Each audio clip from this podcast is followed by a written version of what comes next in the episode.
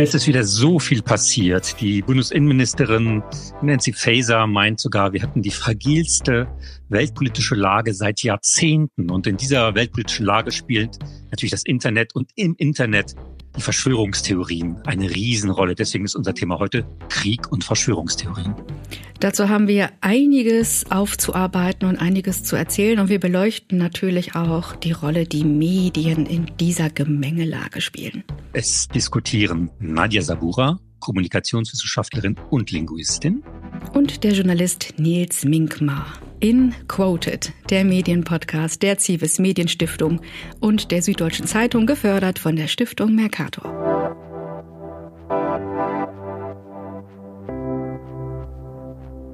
Nadja, wir reden ja viel über Verschwörungstheorien, die aus Russland kommen, die Teil der russischen Desinformationsstrategie sind. Aber hast du das Video gesehen von der amerikanischen Politikerin äh, Marjorie Taylor Greene, der Abgeordneten aus Georgia? Hast du das gesehen? Es ist mir leider untergekommen. Ja, erzähl mal.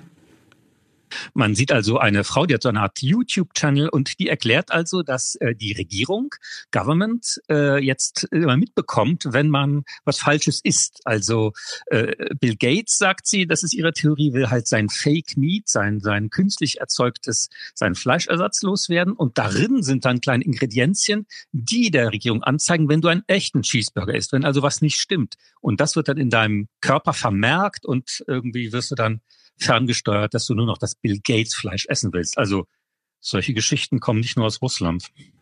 Nee, das stimmt. Wobei äh, ich glaube, dass ziemlich viele verschiedene Akteure rund um die Welt äh, gerade dran sind und auch schon seit einiger Zeit gezielt Desinformation zu streuen. Genau, das ist zum Teil eben Desinformation.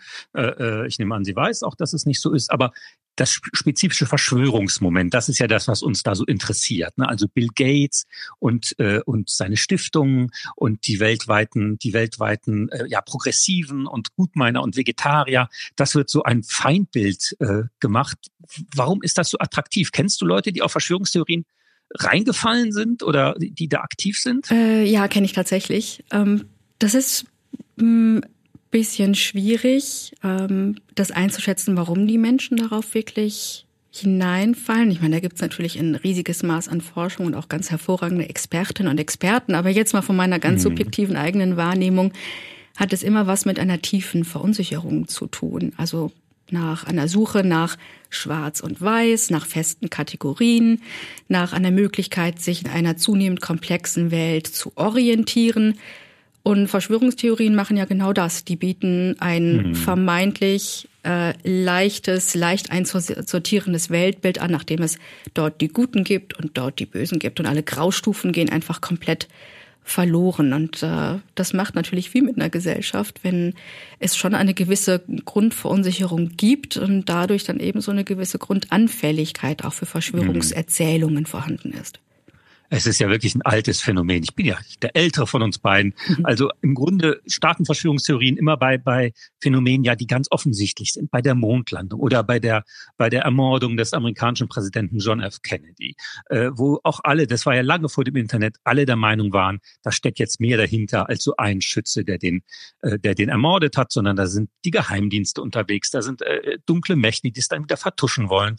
Ähm, also bei solchen ganz großen Phänomenen und ganz früher in der frühen, in der Vormoderne ging es immer um den König. Der König ist nicht der König. Es ist, äh, in Frankreich war das ganz stark, man hat seinen geheimen Zwillingsbruder aufgezogen. Der wahre gute König ist noch in Haft und so weiter. Also das hat eine lange Tradition, aber erst mit dem Internet nimmt das halt so richtig Fahrt auf. Ne?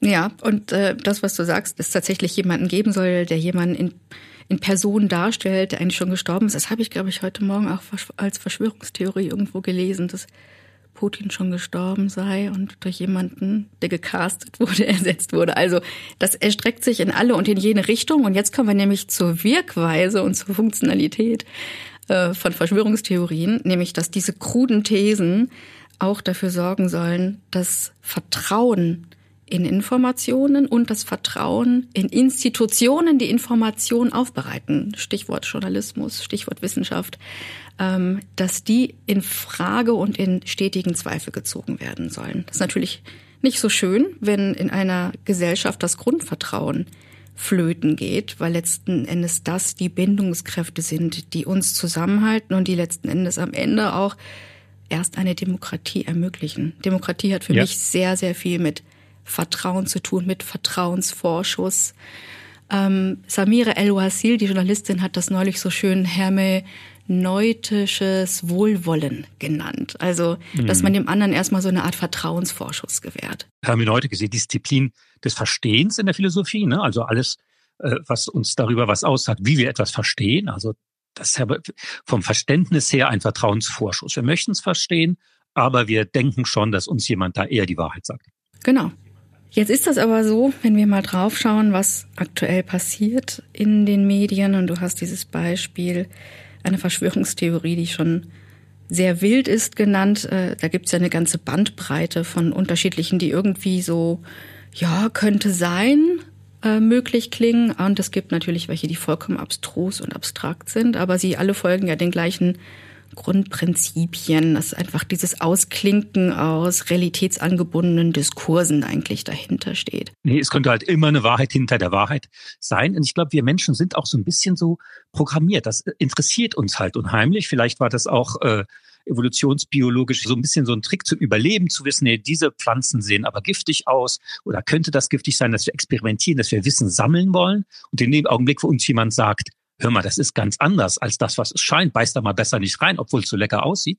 Äh, das macht uns halt interessant. Das ist, äh, glaube ich, so eine, so eine Ur-Neugier, die ein unheimlich mächtiger Trieb ist eigentlich. Ja, die Unneugier zu packen. Du beschreibst das schön. Die Art und Weise, sich in eine Geschichte einwickeln zu lassen. Ne? Äh, Im Journalismus haben wir den Neuigkeitswert nachdem Nachrichten ausgewählt und priorisiert werden. Und natürlich äh, ist das jetzt auch sozusagen eine Art nachmachbar. Also man spricht ja auch ganz oft bei den sogenannten alternativen Medienprojekten oder Medienangeboten, die sehr gerne auch Propaganda und sehr gerne auch Verschwörungstheorien zum Besten geben. Da spricht man ja auch davon, dass sie selbst ähm, so eine Art ähm, Mimikry machen. Was heißt das? Mimikry heißt, sie ahmen letzten Endes echte Medien, also evidenzgeprüften Journalismus nach. Also Journalismus, der sich wirklich auf Fakten und auf Zahlen und auf das echte Leben bezieht. Ne? Und diese alternativen Medienplattformen, davon gibt es ja auch eine ganze Menge in Deutschland, aber nicht nur da, auch in Frankreich, mhm. oder? Ja, ja, es war ein riesiges äh, Problem, aber Frankreich hat eine ganz, ganz starke verschwörungstheoretische Kultur oder Unkultur, muss man leider sagen. Nach 9-11 gab es da ganz große, ganz große Debatten und äh, jetzt sind die, jetzt sind die unheimlich hinterher gewesen, auch bei Corona. Äh, die Anti-Impf-Kampagnen waren sehr stark in Frankreich. Und das hat viel, glaube ich, damit zu tun, dass man ja da immer noch ein bisschen äh, äh, mehr rausfinden will, dass man, äh, dass man so ein tiefes Misstrauen hat in der Demokratie gelernt, das aber eben missbraucht wird. Ich glaube, das ist eben das Neue, dass dieser Wille, mehr rauszufinden und genauer hinzusehen, dieses, dieser kritische Impuls eigentlich gut ist, missbraucht wird, dich möglichst lange auf den Plattformen zu halten, möglichst lange bei YouTube zu halten und natürlich dich, dich politisch zu indoktrinieren, indem man sagt, ähm, es ist alles ganz anders, als die Nachrichten ja das weiß machen wollen. Interessant, dass die da letzten Endes auch wiederum so eine Art Wahrheitsanspruch für sich buchen. Ne? Einerseits wird gesagt, niemandem vertrauen, alles ist äh, mit doppelten Böden versehen und alles ist nicht so zu nehmen, nicht für bare Münze, wie es erscheint. Und selbst sich aber hinzustellen, zu sagen, wir haben die Wahrheit gefressen. Ähm, in Deutschland gibt es ja, wie gerade schon gesagt, recht viele alternative Medien, die sich gebildet haben, auch gerade so rund um das Thema ähm, Covid, wie du es gerade erwähnt mhm. hast. Es gibt aber auch noch ganz andere Thematiken. Klassiker ist natürlich die dort vorherrschende, ja, fast durchweg Ablehnung des völkerrechtlich verbrieften Migrations- und Asylwesens, also generell rassistische Inhalte, auch das Thema Klassenkampf äh, gegen die sogenannte Elite, äh, Nationalstaatlichkeit und Souveränität, Regierungskritik und dann aber für mich auch ganz eindeutig das traditionelle Familienbild, das da so sehr stark hochgehalten wird äh, und ähm, auch die Art und Weise, wie man Frauenhass in die Diskussion hinein äh, injiziert. Da gab es beispielsweise ähm, eine Studie, die genau zu diesem Thema publiziert worden ist, ähm, von ISD Germany. Die kann ich wirklich nur empfehlen. Wir werden sie auch entsprechend nochmal verlinken in den Show Notes. Und ähm, die Studie hat den Titel Digitale Gewalt und Desinformation gegen Spitzenkandidatinnen vor der Bundestagswahl 2021. Und was sich da gezeigt hat und was aufgeführt wurde, ist unter anderem auch eine Analyse von Daten, die zeigte, dass die vom russischen Staat unterstützten Medien einen übermäßigen Fokus auf die negative Berichterstattung über Annalena Baerbock gelegt haben. Also das, wo viele gesagt haben, das fühle ich irgendwie, das spüre ich. Ich sehe, dass es da ein Ungleichgewicht gibt in der Art und Weise, wie auf diese Politikerin abgehoben wird. Das wurde da wirklich mit Daten, Fakten und Zahlen nochmals unterlegt. Ja, das muss man sagen, dass äh, die äh, russische Regierung und äh, russische politische Kräfte schon ganz früh dabei waren, äh, diese Verschwörungstheorien zu kultivieren. Der äh, russischstämmige, jetzt in London lebende Intellektuelle Peter Pomerantsev meint sogar, dass dass Wladimir Putin die Ideologie äh, seines Staates, also eine politische Ausrichtung, ersetzt hat durch Verschwörungstheorie. Verschwörungstheorien sind sozusagen ja das politische Lebensmittel dort. Wow. Was passiert, passiert, weil finstere Mächte uns dazu bringen. Russland ist nicht schuld, beispielsweise jetzt am äh, Überfall auf die Ukraine, sondern finstere Mächte haben uns dazu gebracht, haben äh, die Zelensky-Regierung irgendwie an ihren äh, Fäden wie Marionetten und ähm, das ist ja auch das Interessante. Du kannst ja so in der offenen Gesellschaft, wir haben die Theorie, okay, jemand behauptet was und dann muss das entweder beweisen oder es wird ihm widerlegt. Das ist ja bei einer Verschwörungstheorie nicht möglich, weil es ist ja per se die Verschwörung und die Mächtigen äh, können es schaffen, äh, so in dieser wahren Welt ja alles zu verschleiern, äh, was ihre Schuld beweisen könnte. Insofern geht da immer wieder noch eine Tür auf. Also dieses Viel-Türen-Panoptikon, diese Art und Weise, sich in einem Gebäude mhm. zu bewegen und überall mögliche Gänge zu finden, die vielleicht noch Erklärungen äh, anbieten und auch verschiedene Thematiken letzten Endes der Verunsicherung und der Spaltung der Gesellschaften ähm, verursachen. Da wollen wir doch noch mal ein bisschen näheren Blick drauf werfen auf diese verschiedenen Thematiken. Ich habe dazu vor der Sendung mit Elisabeth Fast gesprochen von der Amadeo Antonio Stiftung. Sie ist dort zuständig für das Projekt mit dem schönen Titel Die Bank verschwörungstheoretischem Antisemitismus entgegentreten. Und sie ist auch noch Expertin für russische Verschwörungstheorien und sie weiß genau, was da aktuell und derzeit im Umlauf ist und auch welche Narrative gerade in Deutschland genutzt werden. Also zunächst mal ganz grundsätzlich äh, funktionieren Verschwörungsnarrative, ähm, egal welchen Inhalt sie haben, vom Prinzip her ähnlich, nämlich sie widersprechen immer dem offiziellen Narrativ. Dadurch stellen sie immer grundsätzlich alles in Frage, was die offizielle Meinung ist. Ähm, und das führt dazu, dass so ein ganz grundsätzlicher Zweifel gesät wird ähm, daran, dass irgendwas in dieser Berichterstattung nicht stimmt. Das sehen wir bei allen Verschwörungsideologien. Also mhm. sowohl mhm. Ähm, wenn es um 9-11 ging und in Frage gestellt wurde, war das jetzt wirklich ein Angriff von Terroristen? Eben bei Maidan, wo in Frage gestellt wird, war das jetzt wirklich eine Revolution der Menschen? Und beim Krieg gibt es eben verschiedene widersprüchliche Narrative. Das kann einmal sein, es ist gar kein Krieg, sondern eine Spezialoperation, bei der nur ganz gezielt militärische Objekte zerstört werden. Gleichzeitig kann das Narrativ da sein, ähm, es werden Nazis bekämpft und Drogenabhängige in der Ukraine, hm. die da die Macht usurpiert haben und die Leute unterdrücken. Und das Hauptnarrativ ähm, bei dem Krieg bleibt aber sowohl in den russischsprachigen Medien als auch in den deutschsprachigen Medien ist dieser dieser Manichäismus, dieser Kampf des Guten gegen das Böse. Das, die Bösen sind ähm, an der Stelle der Westen, die NATO, die ähm, nicht nur Russland schaden wollen, sondern auch ansonsten sittlich und finanziell total verkommen sind. Die Ukraine ist eigentlich nur ein Marionettenstaat. Ne, da wird nur ähm, quasi, da werden die Fäden gezogen aus den USA, aus der US-amerikanischen Regierung.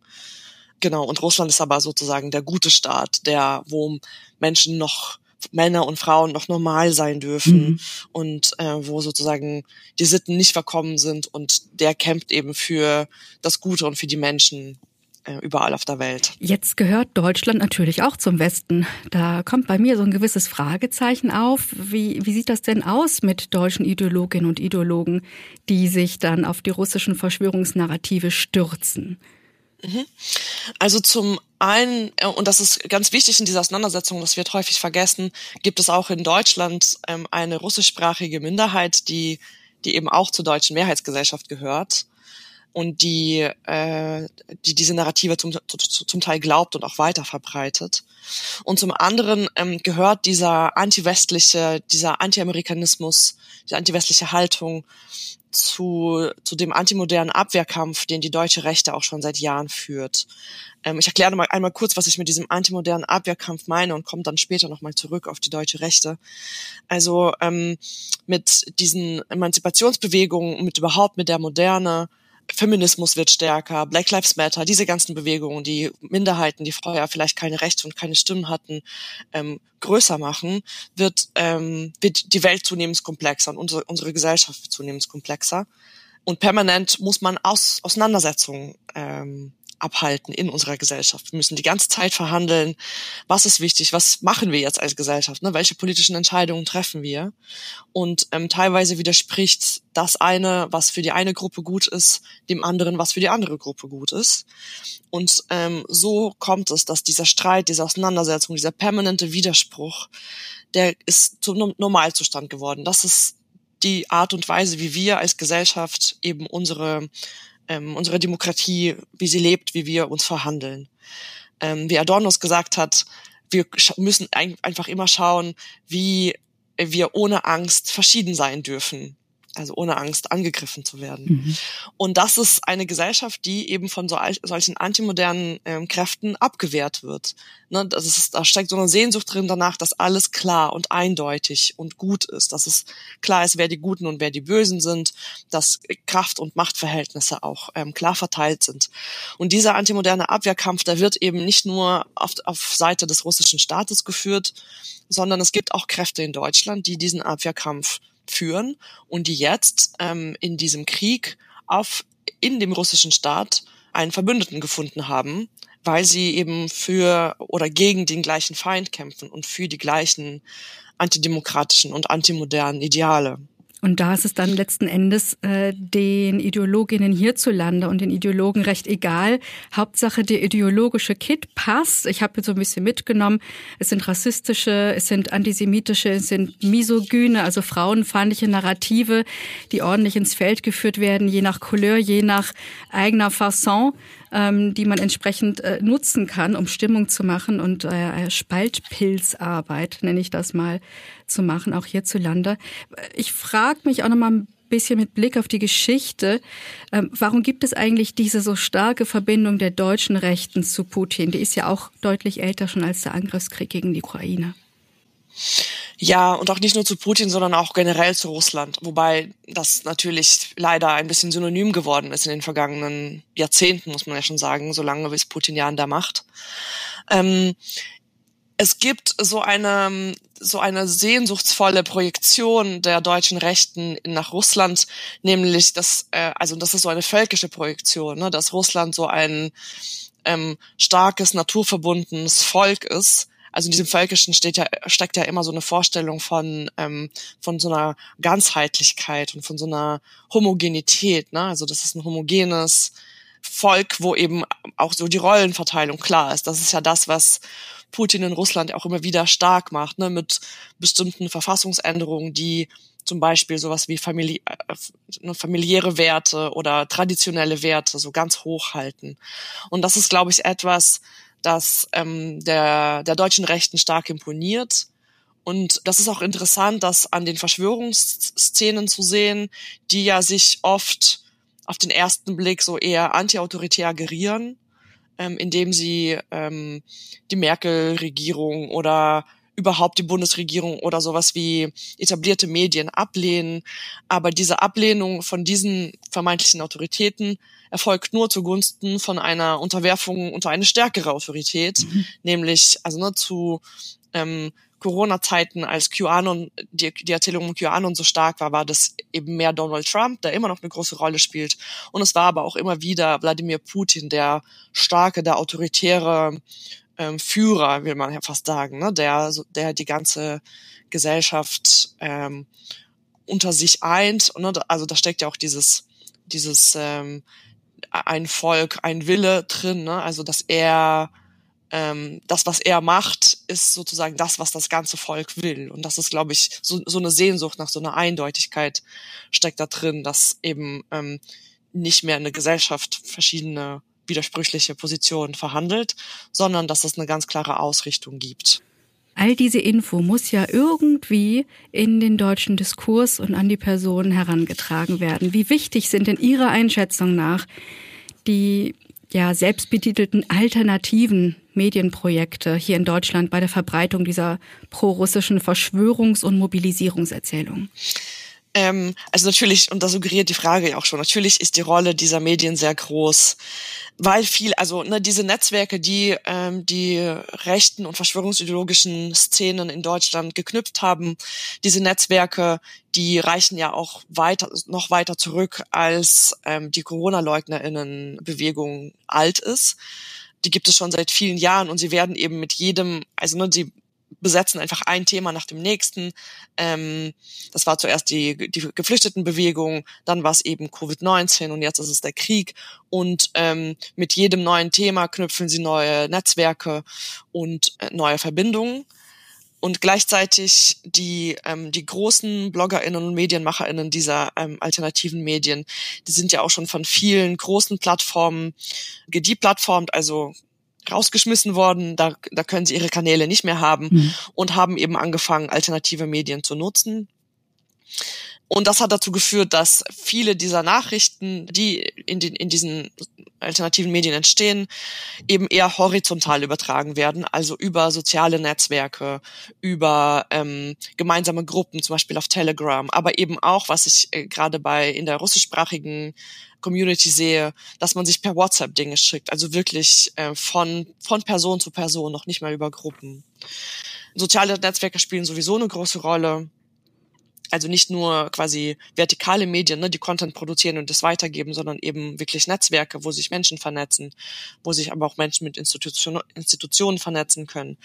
Aber, das dürfen wir hier an der Stelle nicht vergessen, es ist durchaus ein Gamechanger, dass es jetzt mit dem russischen Staatsfernsehen mhm. ähm, wir es nicht mit einem alternativen Medium zu tun haben, sondern eben mit einem Staatsapparat, der für viel Geld, mit viel Aufwand Medien produziert. Ne? Also das, was bei uns ähm, alternative Medien verbreiten, ist in Russland eben zur Primetime im Staatsfernsehen zu sehen.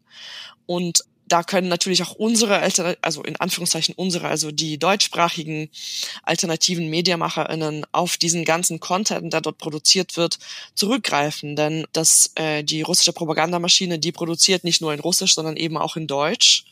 Und das ist, äh, also das stecken also sehr, sehr viele Ressourcen drin. Und äh, das ist natürlich eine große, leider eine große Unterstützung für diese, für alternative Medien hier in Deutschland und auch anderswo. Also Sie sprechen da die sogenannte Many-to-Many-Kommunikation an, dass nämlich jetzt auf einmal viele Leute miteinander, untereinander kommunizieren, ohne jetzt einen gewissen Gatekeeper dabei zu haben, also jemanden, der das quasi steuert. Ähm, trotzdem nochmals die Frage, wie beurteilen Sie denn den Umgang der deutschen Medien mit russischen Verschwörungskampagnen. Also Sie sprachen jetzt gerade von den Staatsmedien, ähm, wo natürlich Russia Today, RT.de, die jetzt auch jüngst äh, in der EU als wichtige Propagandaplattform gesperrt worden sind, äh, natürlich äh, trotzdem noch aussendet und strahlt und auf gewissen Kanälen wie Telegram natürlich trotzdem weitervermittelt wird. Wie gehen denn die deutschen Medien damit um und wie müssten Journalistinnen und Journalisten von faktenbasierten Medien in Deutschland aus Ihrer Sicht anders oder besser darauf reagieren? Ich würde sagen, also einmal würde ich gerne vorwegschicken, das ist mir wirklich sehr wichtig, dass die Frage von äh, Verschwörungsideologie und menschenverachtenden Ideologien insgesamt ist nicht nur eine Frage von Kommunikation. Also die Leute, die, ähm, die diesen Ideologien anhängen, sind nicht einfach nur kommunikativ noch nicht erreicht worden, sondern sie sind kommunikativ erreicht worden durch andere Medien und ändern auch nicht ihre Meinung, nur weil sie mhm. von, äh, von anderen Me Medien erreicht werden. Also das ist, ne, das ist eher andersrum. Menschen konsumieren die Medien, die ihren Einstellungen entsprechen und nicht, also es ist, glaube ich, selten so, dass Medien, ähm, wenn Menschen wirklich etwas zutiefst glauben, wenn es ihrem Wertesystem entspricht, dieses Wertesystem ändern, bloß weil sie eine Nachricht irgendwo mhm. in der Zeitung oder im Internet oder im Fernsehen hören. Das, das einmal vorweggeschickt. Mhm. Ähm, es ist dennoch wichtig, diejenigen zu erreichen, die erreicht werden können. Ich will nochmal, und das ist mir wichtig, ich will nochmal äh, betonen, ähm, die, die starke Rolle auch der russischsprachigen Community und auch der russischsprachigen Menschen und Medien, die, ähm, die auch hier in Deutschland ähm, sehr viele Menschen erreichen. Und da äh, gibt es aus meiner Sicht eine Lücke äh, bei qualitativem, qualitativ hochwertigem Content, der in verschiedenen Sprachen angeboten wird in Deutschland. Ähm, also es gibt durchaus viele Menschen in der russischen, in der russischsprachigen Community, die, glaube ich, erreicht werden könnten, wenn sie äh, ne, so einen komplexen Content nicht nur in ihrer Sprache finden würden, sondern kommuniziert durch Medienmacherinnen, die vielleicht im gleichen Referenzrahmen sich bewegen, also sprich vielleicht auch russischstämmig sind oder aus irgendeinem anderen ehemaligen Post-Ostland oder aktuellen Post-Ostland. So viel zu den, ne, zu den verschwörungsideologischen ähm, Narrativen in der russischsprachigen Bevölkerung. Und was die äh, deutschsprachigen äh, verschwörungsideologischen Milieus angeht, das ist, glaube ich, generell eine, eine Frage von Diversität und von äh, Vielfalt und Verschiedenheit in der deutschen äh, Medienlandschaft oder Medienmacherinnenlandschaft. Ich weiß, das ist bei Ihnen auch immer wieder Thema. Ich habe es auf jeden Fall in einem Ihrer Podca Podcast-Folgen gehört, dass es genau. ähm, dass sich ganz viele Menschen in Deutschland nicht mehr wiederfinden in der Art und Weise, wie die deutschen Medien Bericht erstatten, eben weil die Redaktionen so ähnlich zueinander sind, also nur die Menschen, die in Redaktionen arbeiten, so ähnlich zueinander sind. Und ich glaube, ähm, gerade in so einem vielfältigen, diversen Land wie Deutschland ist es, wäre es total wichtig, dass Medien eben ähm, auf verschiedene Habit Habitus, Habitat, Umgangsweisen von Menschen umgehen, ähm, mit verschiedenen Bedürfnissen und Bedarfen hantieren können, Dinge auf verschiedene Art und Weise erklären. Also ich glaube, da, da kann noch viel getan werden in diese Richtung. Frau Fast, ich danke Ihnen ganz herzlich für Ihre Expertise und Ihre Eindrücke und Ihre Schilderung und für das schöne Gespräch. Vielen Dank auch an Sie. Elisabeth Fast von der Amadeo Antonio Stiftung. Sie ist Expertin für russische Verschwörungstheorien und sie arbeitet bei der Amadeo Antonio Stiftung im Projekt Die Bank verschwörungstheoretischem Antisemitismus entgegentreten. Ich finde ja, es ist mit den Verschwörungstheorien ein bisschen wie mit, äh, wie mit der Magie früher. Es gibt weiße und schwarze Verschwörungstheorien. Ähm, ich selbst glaube an Verschwörungstheorien. Äh, natürlich nicht jetzt an Corona und an QAnon und, und, und diese Dinge, sondern beispielsweise nehmen wir einen Fall wie den NSU, den nationalsozialistischen Untergrund. Ich glaube nicht, dass wir die Wahrheit darüber wissen. Ich glaube nicht, dass die äh, Darstellung von bestimmten äh, Mordfällen äh, in dieser schrecklichen rassistischen Reihe, die die Bundesrepublik äh, zehn Jahre lang mit einer Blutspur überzogen hat, aufgeklärt ist. Und äh, wenn es nicht aufgeklärt ist, äh, da müssen natürlich viele Leute äh, mehr darüber wissen, als sie es jetzt äh, sagen. Und insofern ist es natürlich auch eine Verschwörung, weil sie sich natürlich äh, vereinbart haben, die Klappe zu halten. Und da gibt es einige Beispiele, die mich auch beschäftigen. Äh, früher beim Linksterrorismus, da gibt es auch so einige Fälle, wo ich denke, da wissen einfach sehr viele Leute viel mehr als ich und als die deutsche Öffentlichkeit. Ich glaube, der Unterschied, den ich so für mich ausmache, ist zu sagen, okay, wenn wir es dann einmal wissen, wenn es einmal gelöst ist und einer der Verantwortlichen, der Beteiligten vielleicht sogar auspackt und die Sachen stimmig konkret, dann ist diese Verschwörungstheorie auch erledigt. Bei den schwarzen Verschwörungstheorien geht halt die Tür immer wieder weiter auf. Das ist dann von äh, Bill Gates zu Soros, von Soros zu den Bilderbergern, zu den Reptilienmenschen, zu irgendwas. Ja, also es ist immer, es ist immer dieses äh, Misstrauen und immer eine ominöse Wahrheit, die man braucht, um ganz andere Zwecke damit zu realisieren. Jetzt sehe ich dich gerade und du hast ein weißes Hemd an und redest ja. gleichzeitig von so einer Art Blackbox, also vom schwarzen Kasten in dem man nicht hineinschauen kann. Allerdings, was du als weiße Verschwörungstheorie gerade bezeichnen würdest, würde ich, glaube ich, eher als ein aktives bürgerliches Interesse deuten. Also einfach eine Hinterfragung von, was ist da? Es ist nicht logisch. Es werden Akten weiter unter Verschluss gehalten, obwohl wir in einer Demokratie leben. Ähm, warum gibt es keinen Zugang für die Öffentlichkeit für bestimmte Informationen? Ähm, da tue ich mich ein bisschen schwer, das auch unter Verschwörungstheorie zu greifen, aber ich weiß natürlich, was du meinst. Und, äh, Einfach im Wortsinne. Ne? Ich glaube, da haben sich Leute verschworen. Es gibt auch Beispiele in der Frühzeit der Bundesrepublik, äh, gab es so ein paar äh, Morde auch im linksextremen Spektrum, wo man dann weiß, da hatte zum Beispiel der Berliner Verfassungsschutz was damit zu tun. Und man hat dann in einem Panzerschrank äh, des Landesamts für Verfassungsschutz in Berlin die Tatwaffe gefunden von einem Mord. Ja, das finde ich, das war so eine Sache, da hatte sich die Verschwörungstheorie wirklich äh, bewahrheitet. Hm. Hm bei einer Verschwörungstheorie, die du gerade genannt hast, QAnon, ähm, das ist eine Ideologie, die ja vor allen Dingen aus dem US-amerikanischen Raum stammt, aber auch stark hier laut Verfassungsschutz in Deutschland mhm. hierhin auch hinüber schwappt. Ähm, da hatte ich noch nicht eine Begegnung. Hätte ich jetzt so auch okay. nicht gedacht. Und zwar war ich auf dem Weg nach Hause hier in Köln auf den Ringen und mir ist zum ersten Mal seit Beginn der Pandemie eine Anti-Corona-Schutz ähm, Demonstration entgegengelaufen. Und ich war so dem hinteren Ende begegnet, äh, so die letzten paar Grüppchen begleitet von Polizeischutz. Und ganz zum Schluss, da war so ein kleines, ganz illustres Grüppchen, das glaube ich auch unser Thema heute ganz gut bebildert und illustriert. Und zwar waren da drei Männer, die mit drei unterschiedlichen Flaggen das Schlusslicht gebildet haben. Einer mit einer Anti-Impfschutzflagge, mhm. einer mit einer Flagge, wo eine Klapperschlange auf gelbem, gelbem Grund zu sehen ist. Das ist ja die von QAnon so oft genutzte Flagge. Und zuletzt auch die russische Flagge. Also ich sage immer Augen auf beim Demolauf. da gibt es, glaube ich. alle zusammen. Mhm. Alle zusammen, richtig, genau. Ne? Und dann muss man natürlich auch nochmal schauen, wie kommt das eigentlich, dass Menschen sich Verschwörungstheorien zuwenden, aber nicht nur wie, sondern auch wer. Und da fand ich ganz interessant, dass da anscheinend Männer und ältere Internet-User eher diejenigen sind, die sich davon angesprochen fühlen. Der Kommunikations- und Medienforscher Cornelius Puschmann hat er zum Beispiel bei Facebook Daten analysiert und ist genau zu diesem Schluss gekommen. Männer klicken jenseits der 50 zum Teil dreimal so stark auf Alternativmedien als auf Mainstream-Medien. Und äh, gleichzeitig sehen wir, dass auch bestimmte Akteurinnen und Akteure ins Feld geführt werden für pro Russland und pro Putin Propaganda. Kennst du Alina Lipp? Äh, ich glaube ja. Mhm. Ja, erzähl, aber erzähl mal. Äh, das ist eine Pro-Putin-Propagandistin, die Videos ja, genau. für den staatlichen Medienkonzern Rossia Segotnia zugeliefert hat und die ist auch auf diversen Kanälen in deutscher Sprache unterwegs und verbreitet da die Talking Points des Kremls. Auch ganz interessant, ne, wenn man sich mal das Feld anguckt. Wer nutzt äh, Verschwörungstheorien aktiv? Wer ist dafür eher quasi ansprechbar und wer transportiert sie?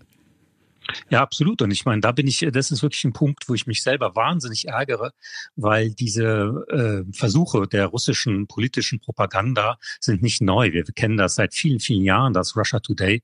Ich habe mir das ab und zu mal angeguckt. Äh, Ernsthaft? Das war ja, ja, da ging es nur, äh, auch genau um zu wissen, auch was die Rechten machen, ja. da ging es nur Flüchtlinge, war ganz lange das große Thema. Kriminalität von Flüchtlingen, aufgebauschte Stories, äh, die sich dann überhaupt nicht haben, äh, äh nicht bewahrheitet haben.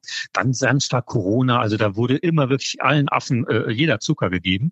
Und dass man das so lange politisch einfach hat äh, äh gewählen lassen. Man alle Medien, äh, wenn wir irgendwas schreiben, wir müssen es belegen, wir müssen es beweisen. Aber da, die konnten ein Zeug verzapfen und zwar mit äh, sehr viel Geld. Äh, Im Interview wurde das ja gesagt gesagt, das stimmt ja auch total mit einem wirklichen äh, staatlichen Apparat dahinter und ähm, dass wir die offene Gesellschaft da so uns so wehrlos gezeigt haben und gesagt haben, auch bei den sozialen Medien gesagt haben, ja, ja, wir äh, lassen da tausend Blumen blühen, könnt ihr das sagen, aber dieses Gift, was da verspritzt wird und ähm, diese ja diese geschickten Sachen, die die Leute dann lange Zeit in solchen Schlangen und Schleifen halten, bei YouTube immer weiter zu klicken, in den sozialen Medien immer weiter zu machen. Ich finde, da haben wir wirklich was versäumt. Das ist ein wirklicher Skandal. Du, du sprichst ja das Thema Regulierung an. Wie könnte das denn deiner Meinung nach in einer freiheitlichen Gesellschaft aussehen, ohne dass es tatsächlich zu Zensur kommt? Naja, unsere Medien sind ja reguliert. Ich meine, man muss einfach die gleichen Prinzipien auf alle Bereiche, auch im digitalen Bereich ein, anwenden. Wir haben die Landesmedienanstalten, wir haben europäische Aufsichten. Also du kannst jetzt, ich könnte in der Süddeutschen Zeitung jetzt nicht schreiben, ohne Problem, dass der Bundeskanzler äh, ein Reptilienmensch ist, der von einem anderen Planeten kommt. Ich müsste es irgendwie beweisen. Aber im Netz kannst du das und äh, das da muss es auch Wege geben, das zu regulieren. Äh, und äh, wir hatten das ja auch wieder, äh, die Expertin im Interview, dass die Platforming etwa von Donald Trump von Twitter ist ein unheimlich erfolgreiches und effektives Mittel, das man da machen kann, wenn jemand die Unwahrheit sagt und sowas, sowas betreibt. Und das muss man vielleicht viel konsequenter durchführen. Jetzt gibt es neben der Konsequenz in der Regulierung natürlich auch noch mal ein anderes spannendes Feld, das wir bis jetzt ein bisschen ausgelassen haben. Aber vielleicht noch mal ein Schmankerl. Ähm, zum Schluss, wir müssen uns natürlich auch nochmal mit der Verantwortung der ähm, traditionellen Medien, der Qualitätsmedien widmen, Nils, weil ähm, ich stelle mir das so vor, dass die Desinformation, die gezielt ähm, wirklich auf verschiedenen wie nennt man das, Fringe-Plattformen, also äh, Plattformen, die jetzt nicht so von super vielen Menschen genutzt und mhm. frequentiert mhm. werden, dass die ja irgendwie in unseren deutschen Hauptdiskurs, in unsere öffentliche große Debatte mit hineinschwappt. Ne, das sind ja auch. Also ein Beispiel zum Beispiel, äh, an was denkst du? Ja, ähm, ein Beispiel, also wenn man eine besonders schräge Verschwörungstheorie hört, äh, wie du beispielsweise zu Beginn erzählt hast, äh, mit irgendwelchen ähm, Dingen, die im Fleisch vermeintlich verborgen mhm. sind, das ist einfach krude und irre, dass die auch trotzdem ihren Weg zu Menschen finden, die eigentlich nicht klassisch Nutzer von alternativen Medienprojekten sind und deren Propaganda. Hm? Also, was ich meine ist, wie kommen, wie kommen die Desinformationen letzten Endes zum Endkunden und zwar zur gesamten Öffentlichkeit? Und da spielen Medien, traditionelle, qualitätsgesicherte Medien auch eine gewisse Rolle. Ja, das äh, blutigste und schrecklichste Beispiel ist diese Verschwörungstheorie vom äh, Grand Placement. Die hatten wir auch schon des Öfteren hier diskutiert, vom Bevölkerungsaustausch, äh, wo man sagt, äh, die christliche weiße Bevölkerung soll ausgetauscht werden durch eine muslimische und andersartige Bevölkerung. Das ist, das ist da die Fantasie. Aber das wird äh, ganz stark auch von, von ja, normalen konservativen Politikern und normalen konservativen Medien so als eine Sorge des Volkes transportiert. Na, man sagt, okay, die Eliten tun das zwar ab, aber die Leute da unten, die machen sich da große Sorgen, dass sie eben ausgetauscht werden sollen. Und äh, dieser Gedanke spielte sogar im französischen Wahlkampf bei etablierten Menschen in der Berichterstattung darüber eine Rolle. Ja, das ist völliger Wahnsinn und das ist äh, eine blutige Ideologie, die halt die Legitimation für schlimmste Gewalttaten schon ähm, äh, geboten hat und auch weiter bieten wird, leider. Und hier muss man ganz kleine Grenze ziehen. Das wird übrigens auch unterstützt von einer Studie, die ich gelesen habe. Die hat den auf Deutsch übersetzten Titel Gründe und Konsequenzen der Verbreitung von Fake News durch Mainstream-Medien. Kommt von. Was du alles liest? Ja, es äh, ist ja ein tolles Thema, ein wichtiges Thema, demokratiesicherndes Thema. Und die Studie kommt von äh, Yarif Zwati und anderen, stammt aus dem Jahr 2020 und die kommen zum Schluss, dass Mainstream-Medien, also was wir hier in Deutschland nicht Mainstream nennen, weil das auch ein hetzender Begriff ist, sondern traditionelle ja. Medien, äh, qualitätsgesicherte Medien spielen da eine signifikante Rolle bei der Verbreitung von Fake News, so wie die es nennen, Verschwörungstheorien. Demnach würden traditionelle Medien äh, das quasi mit aufnehmen, würden es nicht eindeutig genug markieren. Und was ich ganz interessant fand, war auch das Problem der Konsonanz. Vielleicht erinnerst du dich daran, das hatten wir schon mal in einer anderen Episode besprochen, dass nämlich rechts und links so ein bisschen geschaut wird, was schreiben denn andere Qualitätsmedien. Und wenn da so ein Thema mal mhm. durchgejagt wird, dass man sich dann da auch nochmal so draufsetzt. Ähm, also da denke ich, dass das Thema Aufmerksamkeitshygiene nicht nur für die Bürgerinnen und Bürger ganz wichtig ist, sondern auch für Medienschaffende. Absolut, das hat ganz konkrete äh, Ursachen auch im Arbeitsablauf. Äh, äh, durch äh, die Krise und, und, und viele andere Umstände kommen viele Journalistinnen und Journalisten gar nicht mehr so richtig aus den Redaktionen raus, schauen, was machen die anderen Medien, schauen, was machen die sozialen Medien. Und da kann schon mal irgendein verrückter Trend äh, viel mehr Aufmerksamkeit bekommen, als er es eigentlich verdient hat, weil einfach die Zeit fehlt oft und die Möglichkeiten, das mit der Realität gegenzuchecken. Wir schauen mal, was als nächste äh, Sau durchs Dorf getrieben wird, welche wilde Verschwörungstheorie. Und äh, denke aber, so können wir das erstmal stehen lassen, Nils. Ja, das war wieder sehr äh, viel zum Nachdenken. Äh, ich danke dir. Wir hören uns wieder bei der nächsten Folge von Quoted. Der Medienpodcast, eine Kooperation der Zivis Medienstiftung für Integration und kulturelle Vielfalt in Europa und der Süddeutschen Zeitung, gefördert von der Stiftung Mercator. Wer weiß, was bis dahin wieder passiert ist.